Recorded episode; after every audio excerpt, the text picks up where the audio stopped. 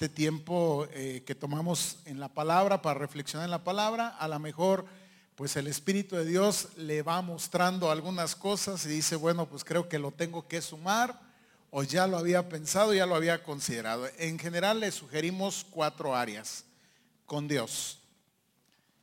Propósitos para con Dios en este 2017. ¿Cómo que?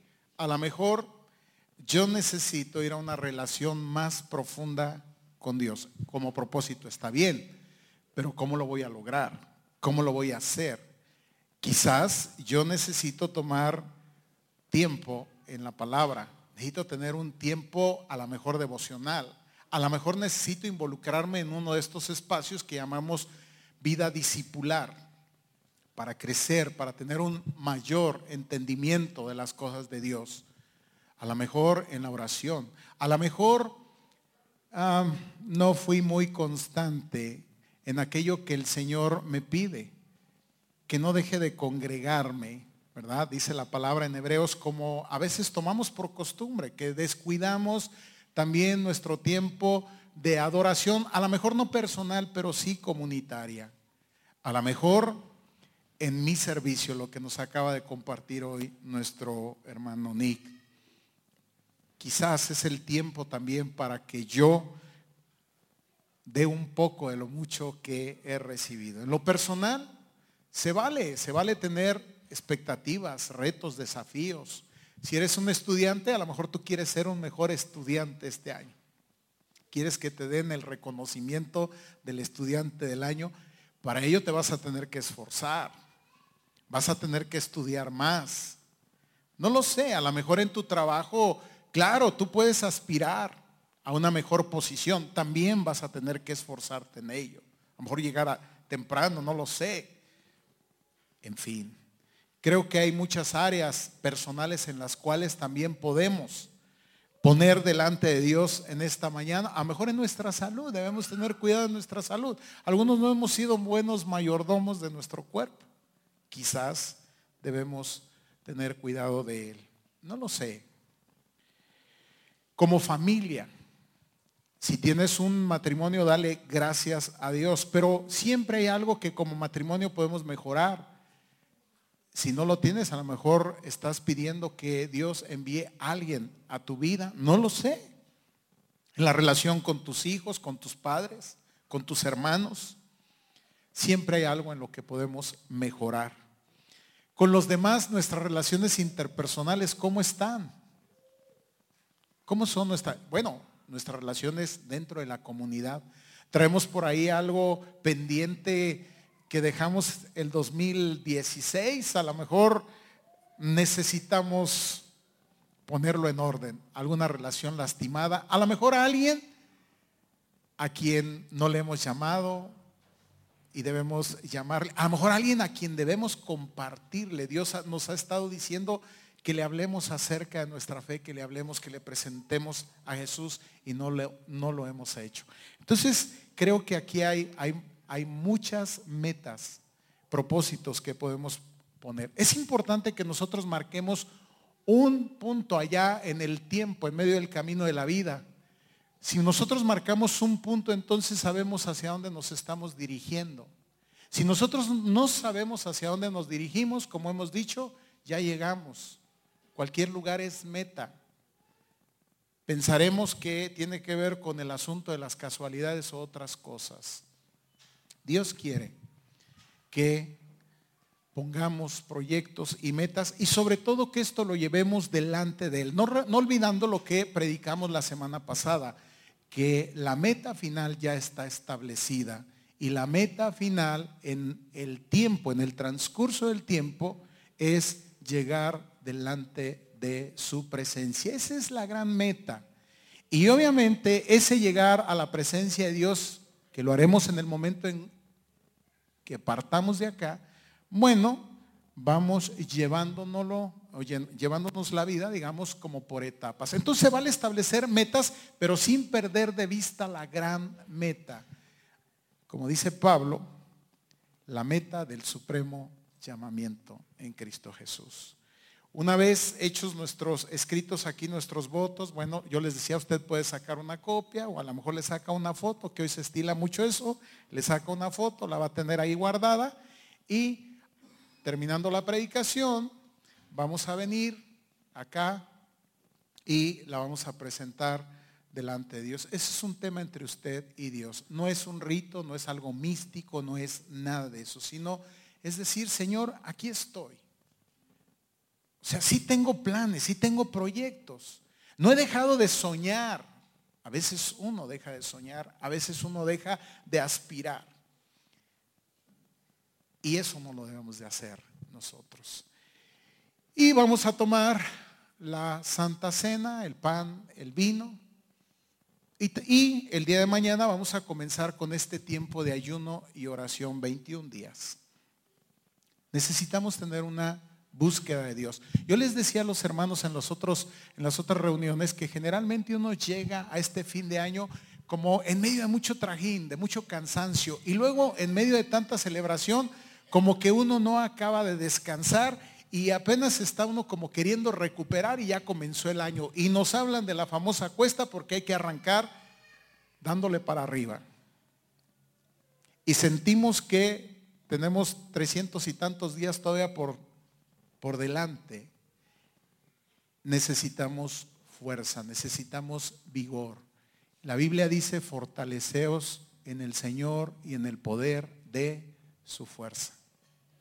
Necesitamos tener una búsqueda de Dios, necesitamos afinar nuestras metas, nuestros propósitos y también en medio de esa búsqueda necesitamos escuchar la voz de Dios. Vamos a orar entonces en estos 21 días por estas, por estas metas, por estos propósitos, pero no solamente por esto, vamos a orar por nuestra iglesia, que esta iglesia siga siendo un lugar, ¿verdad?, en donde gente venga y conozca de Jesús.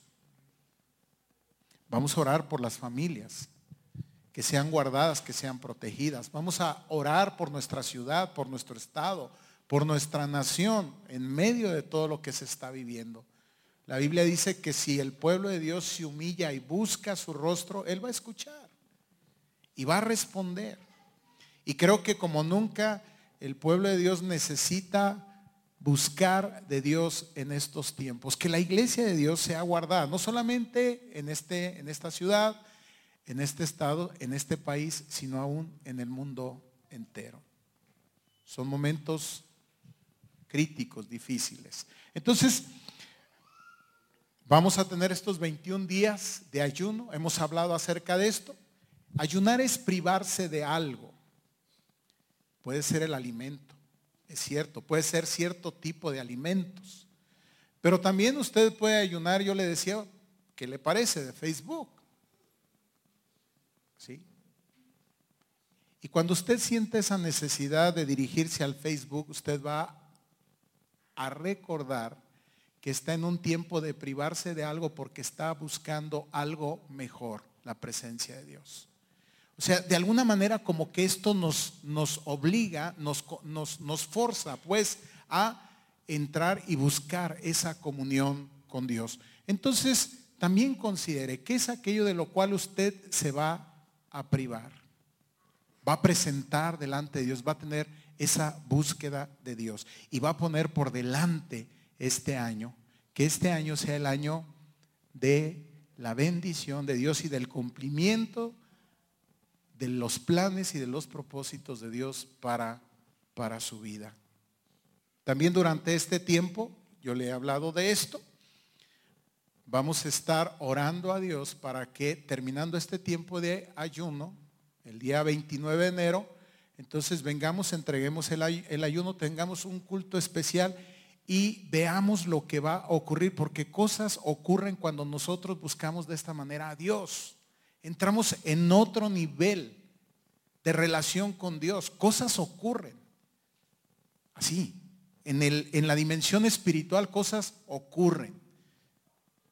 Y ciertamente cuando tenemos una búsqueda de Dios, de manera particular el enemigo ataca. Como que cuando estamos ahí medios adormilados, como que no somos mayor problema para el enemigo. Pero cuando hacemos una búsqueda de Dios, también el enemigo acecha. Pero sabe algo, el Señor ha prometido darnos la victoria. Y veremos cosas, estamos esperando ver cosas en este tiempo. Entonces celebraremos y también traeremos delante de Dios, entregaremos nuestras primicias, esos primeros frutos de esa primera cosecha, dedicaremos al Señor y le diremos, Señor, así como tú has puesto estos primeros frutos, oramos para que tu bendición esté todo el año presente. Amén. Ahora bien, brevemente, lo que me queda de tiempo, quiero hablarle de algo que vamos a requerir en medio de este, de este tiempo. ¿Qué es lo que vamos a requerir? Hoy le quiero hablar acerca de la perseverancia y quiero pedirle que vaya en su Biblia a un pasaje de la escritura que se encuentra en la carta del apóstol Pablo a los filipenses. Y creo que mejor pasaje no podemos encontrar para hablar sobre este tema, sobre la perseverancia, porque ahorita vamos a escribir o ya escribimos algunos propósitos. Pero está bien establecer propósitos, metas,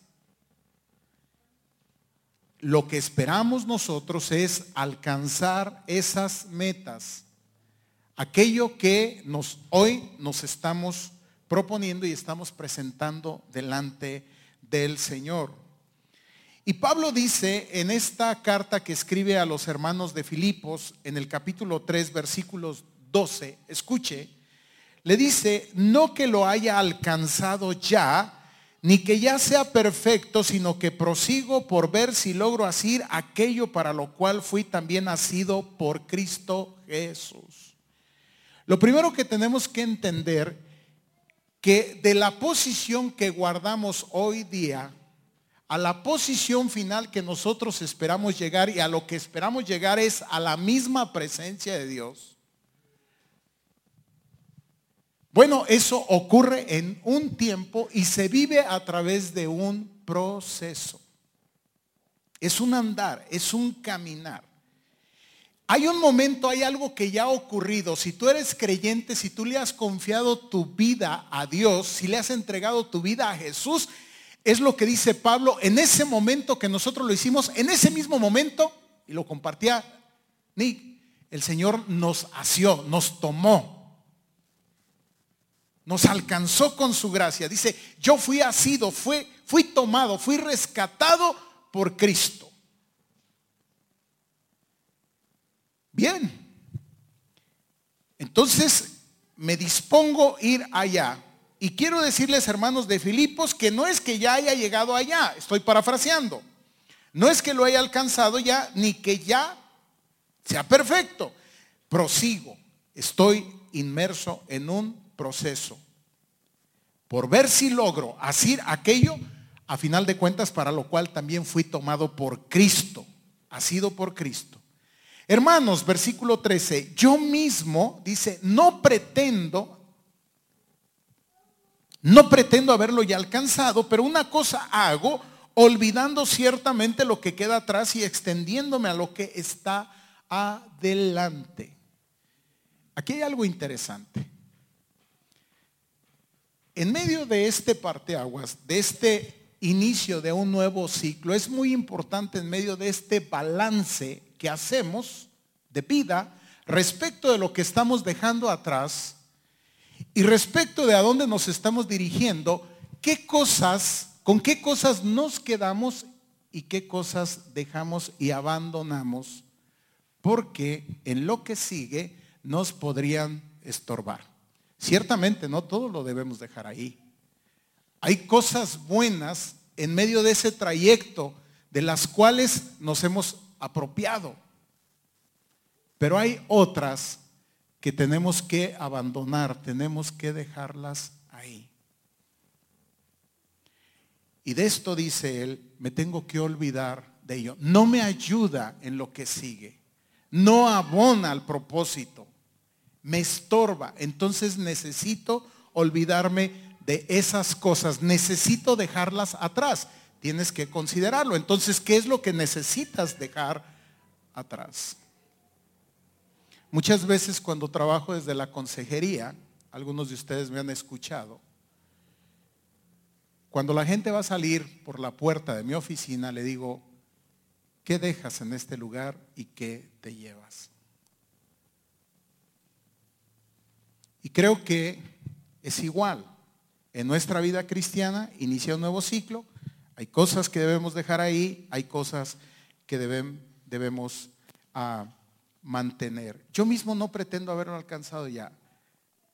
Pero una cosa hago, también esto llama poderosamente mi atención. Hay una cosa, miren, el proyecto final es llegar a la misma presencia de Dios. Lo hacemos en etapas, lo hacemos en ciclos. Estoy hablando del tiempo. Y mientras llegamos a lo que es la meta final, es cierto, existen otras metas. Acá estamos poniendo una serie de metas con Dios, personales, familiares. Es bueno tener este tipo de metas, pero nunca debemos olvidar que la meta principal, la que debe regir o regular las metas que establezcamos en el trayecto, abonen a la cuenta, sumen, nos lleven a la meta principal. Debe haber una gran meta. Y la gran meta para Pablo era llegar a la misma presencia de Dios. Y él desarrollaba un ministerio y fue un ministerio poderoso. Pero la meta principal, su meta principal era llegar a la misma presencia de Dios. Y dice en el versículo 14, prosigo a la meta, al premio del supremo llamamiento en Cristo Jesús. Yo les dije que en estas semanas, en estos domingos íbamos a estar hablando sobre esta serie que hemos llamado Iniciar bien. Continuar mejor. Alcanzar la meta. En otras palabras, hablar de disponernos, de esforzarnos y de perseverar. Y hoy quiero hablarles de la perseverancia. Si algo nos hace ver Pablo en este pasaje es justamente el tema de la importancia de perseverar en aquello que nos hemos propuesto. Perseverar. Algunos podríamos estar teniendo serios problemas con el tema de la perseverancia. Algunos de nosotros pudimos haber llegado al final del 2016 y ver que muchas metas no se cumplieron y quizás podríamos culpar a muchas situaciones y circunstancias. Pero antes de hacerlo, tenemos que mirar dentro de nosotros mismos y si una de las cosas por las cuales no alcanzamos lo que nos propusimos, tuvo que ver si acaso con esto no perseveramos en ello. La perseverancia, leía yo que hace alusión a dos cosas, a la constancia y al tesón. Las personas perseverantes se caracterizan por eso. Son constantes y son tesoneras. ¿Qué dice el diccionario referente a la constancia? Escuche usted, dice que es voluntad inquebrantable. O sea, no solo es voluntad, es decir, no solamente es el deseo de querer caminar en esa dirección, sino que en la medida que se está avanzando se mantiene firme inquebrantable. Pero además suma algo el diccionario que me encantó, dice, y continuada. ¿Qué quiere decir que tienes una voluntad inquebrantable, pero no es que la tienes y luego ya no la tienes? Es una voluntad que se mantiene en el tiempo independientemente de las situaciones y de las circunstancias. Déjame decirte algo que descubrí que me llamó la atención. Es más, mientras más obstáculos presenta, actúa de manera, ¿qué diríamos?, directamente proporcional los obstáculos a que la voluntad se vuelva más férrea. ¿Sí me sigue? O sea, la voluntad se va forjando justamente, esta voluntad inquebrantable, esta voluntad continuada que se mantiene, se va forjando justamente en medio de las pruebas. Pues ahora uno va entendiendo entonces el sentido y el valor de las pruebas desde la perspectiva de Dios. O sea, lo que está haciendo Dios es justamente esto, formar en nosotros, forjar en nosotros una voluntad inquebrantable. Y creo que esto había en Pablo precisamente. O sea, no es que Pablo no había enfrentado situaciones, lea la carta a los Corintios y nos describe una serie de experiencias que él ha vivido. Lo han apedreado, lo han perseguido, ha, sufrido naufragios. Y él es capaz de decir, amados, me mantengo. Me mantengo firme. Y el tesón tiene que ver con la firmeza. Amados, necesitamos este 2017 perseverar. Yo le pregunto, ¿quiere entonces usted desarrollar perseverancia en su vida? ¿Quiere usted alcanzar las metas? ¿Quiere usted tener éxito? Aclaro. Cuando hablo éxito no, no estoy hablando de psicología barata ni de teologías. No, no, no. ¿Sabe lo que es el éxito? El éxito es tú te propones algo allá y cuando tú lo alcanzas, entonces tuviste éxito. Es alcanzar lo que te propusiste. Y no tienes éxito cuando te propusiste algo y no lo alcanzas. El fracaso es justamente esto, o sea, que no alcanzaste aquello que tú te habías propuesto. Entonces necesitamos o vamos a necesitar perseverar, ser perseverantes. Rápidamente, cuatro cosas. Uno, entiende el valor de la perseverancia. El valor como característica, como virtud que quizás este año nosotros tenemos que agregar. ¿Sí? Perseverar. Mire, muchas personas aceptan sus fracasos porque piensan que no estaban destinadas para el éxito, es decir, para llegar allá. Consideran que no poseen los talentos necesarios para realizar sus sueños. No es que no me tocaba, es que no era para mí. ¿Lo ha escuchado? Es cierto, hay personas que llegan a las metas, que alcanzan las metas, y hay otras que se quedan a mitad del camino. ¿Y cuál es la diferencia entre aquellos que alcanzan las metas, que tienen éxito, y los que se quedan a la mitad del camino? aquellos, digamos, que fracasan. Y a veces pensamos que tiene que ver con habilidades, con cualidades. Y pensamos, no, lo que pasa es que el que llega a la meta es porque tenía cualidades, capacidades. ¿Y qué creen? Que no es así. Saben que me dedico a la enseñanza. Y yo he visto llegar alumnos de nuevo ingreso talentosos, brillantes, verdaderamente brillantes, con unas capacidades impresionantes. Como decimos, unas chuchas cuereras. Y se disponen. Y, tú dices, no, pues este pinta para gallo. Unas habilidades, unas capacidades, dices, si la va a hacer. Y ven otros que parece que no tienen las capacidades y las habilidades. Pero no es una carrera de velocidad, sino es una carrera de resistencia. En donde hay que mantenerse no el primer mes, no el primer año, sino todos los años que lleva justamente la carrera.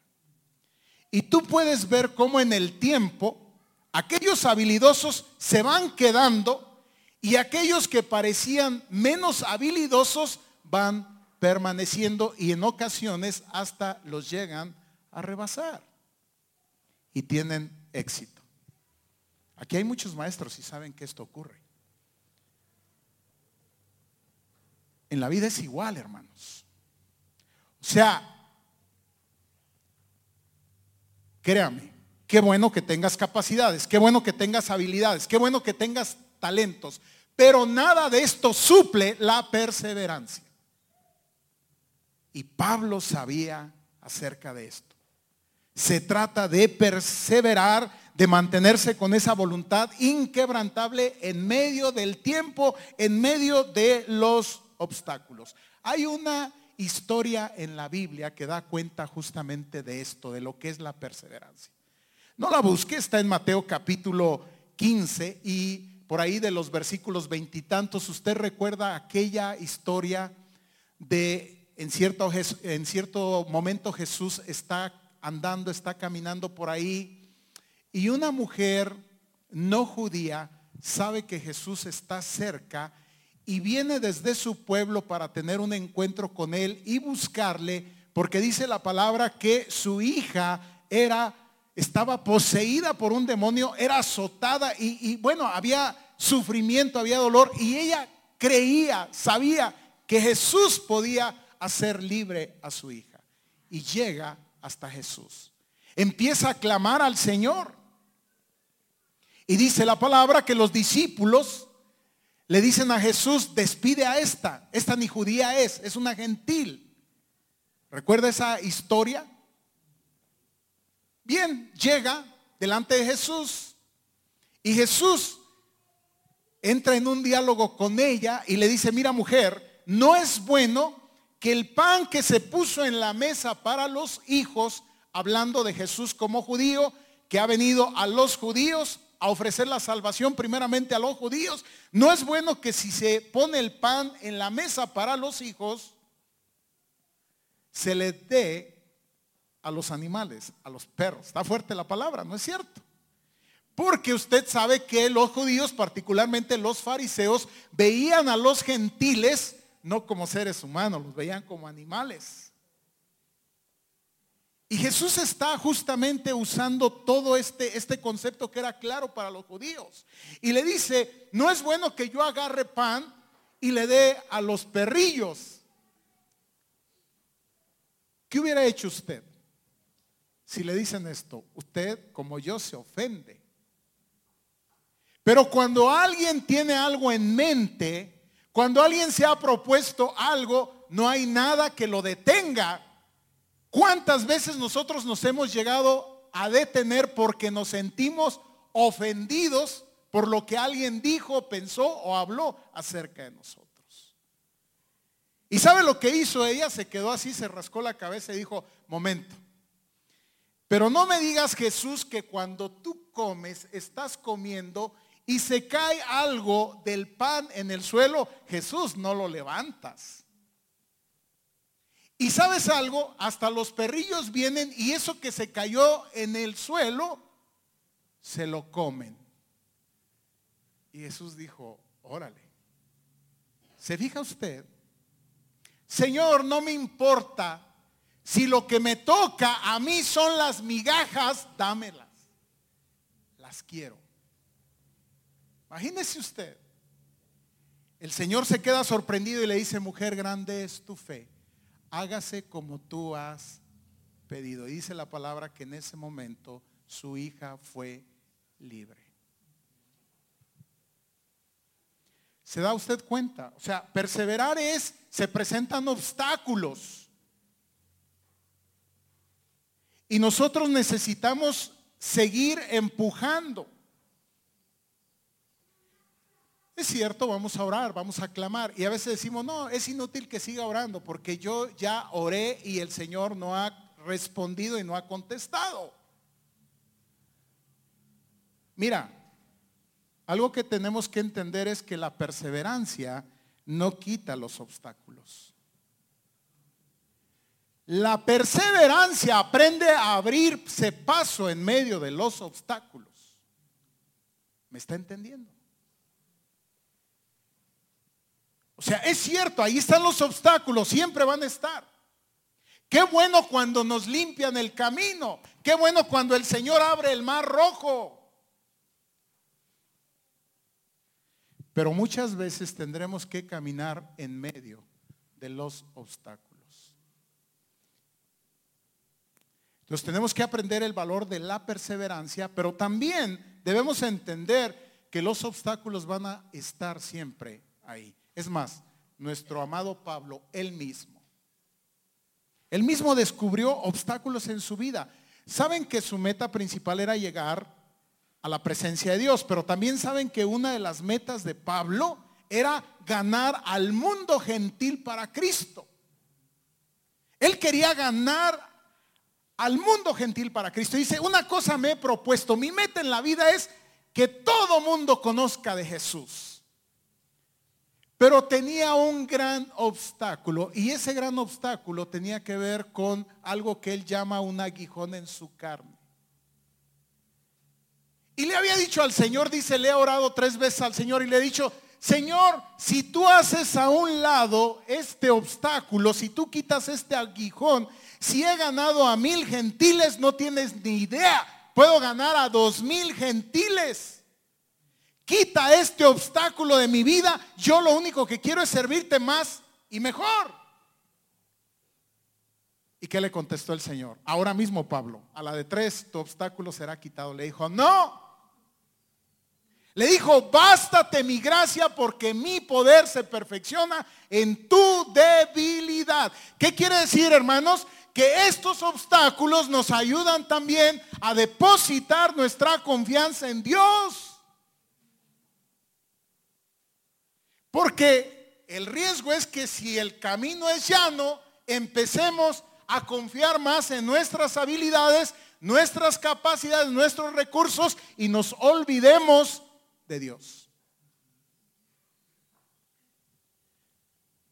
Yo lo he vivido ya como creyente. Y eso es terrible. Entonces creo que el Señor a propósito, y si no a propósito, porque tampoco creo que es alguien que te anda queriendo meter el pie ahí, pero sí creo que también se vale de eso. Y aprovecha las situaciones y aprovecha las adversidades para seguir cultivando y trabajando y labrando nuestra confianza solamente en Él. Y entonces Pablo dijo, ok, esto no se va a quitar, igual yo sigo adelante. Hay gente que no avanza hasta que no se retire. Avanza, retíralo.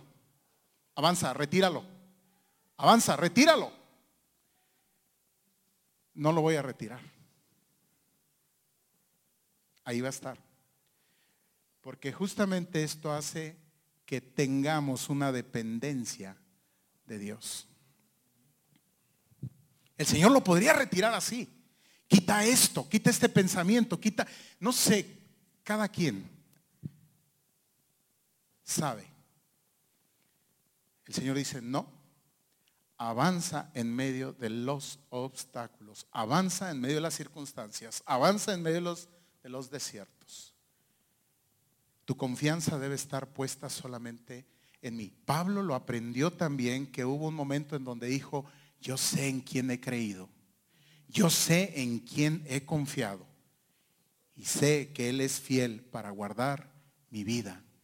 Mi vida está en sus manos.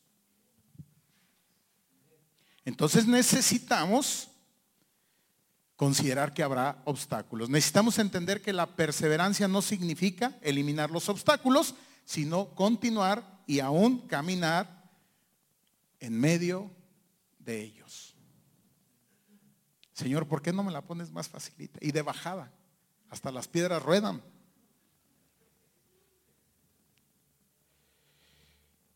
Tercero, y con esto termino, cierto, cuando nosotros planteamos una, meta, generalmente estimamos un tiempo para alcanzarla. Y cuando no la alcanzamos en ese tiempo, muchas veces lo estimamos como un fracaso, porque no se da en el tiempo. Y debemos de entender que no se dé en el tiempo, no necesariamente significa un fracaso, porque no se está dando en nuestro tiempo, sino se dará en el tiempo de Dios. He conocido a mucha gente que planteó metas para que se dieran en un tiempo. Y trabajó y luchó y no se dieron en ese tiempo. Y dejaron de luchar. Y en ese dejar de luchar, ¿sabe lo que se perdieron? La posibilidad justamente de alcanzar la meta. Entonces el fracaso no es el final. El fracaso como nosotros lo entendemos no es como Dios lo entiende. Como te dije, muchas experiencias, muchas situaciones podrían estar abonando para el gran propósito de parte de Dios. Qué bueno entonces que tengamos metas intermedias, por decir así. Pero que nunca las metas intermedias nos dividan de la meta principal. Yo también he tenido esa experiencia. De repente me, he centrado mucho en metas intermedias y las he alcanzado. Y saben el sabor de boca que me ha quedado es una sensación de vacío. Porque esa no es la última meta. La última meta es llegar delante de la presencia del Señor. Finalmente, trabaje duro. Trabaje duro va a tener que trabajar de manera ardua todos los días. Por eso esto que vamos a hacer, téngalo ahí presente. Y si hay ciertas limitaciones, no se preocupe, presente todo delante de Dios. Traiga sus peces, sus panes delante del Señor y Él los va a multiplicar. Hay un pasaje que a mí en lo particular me encanta, que está en Eclesiastés, que dice, echa tu pan sobre las aguas, que cuando fuere tiempo lo recogerás.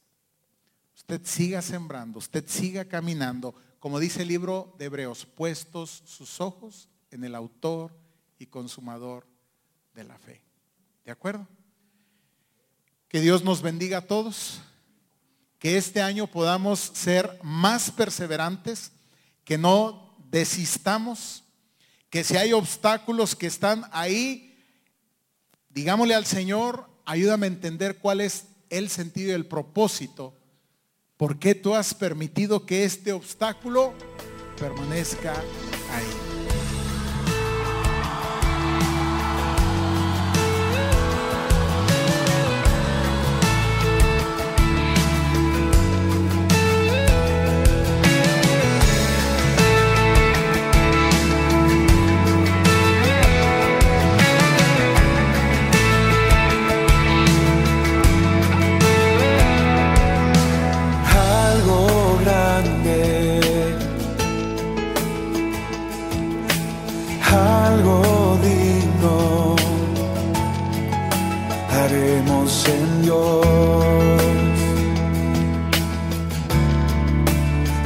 confiemos en Dios.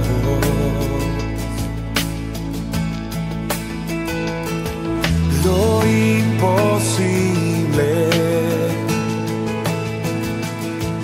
grandes prodigios haremos en Dios. Haremos en Dios.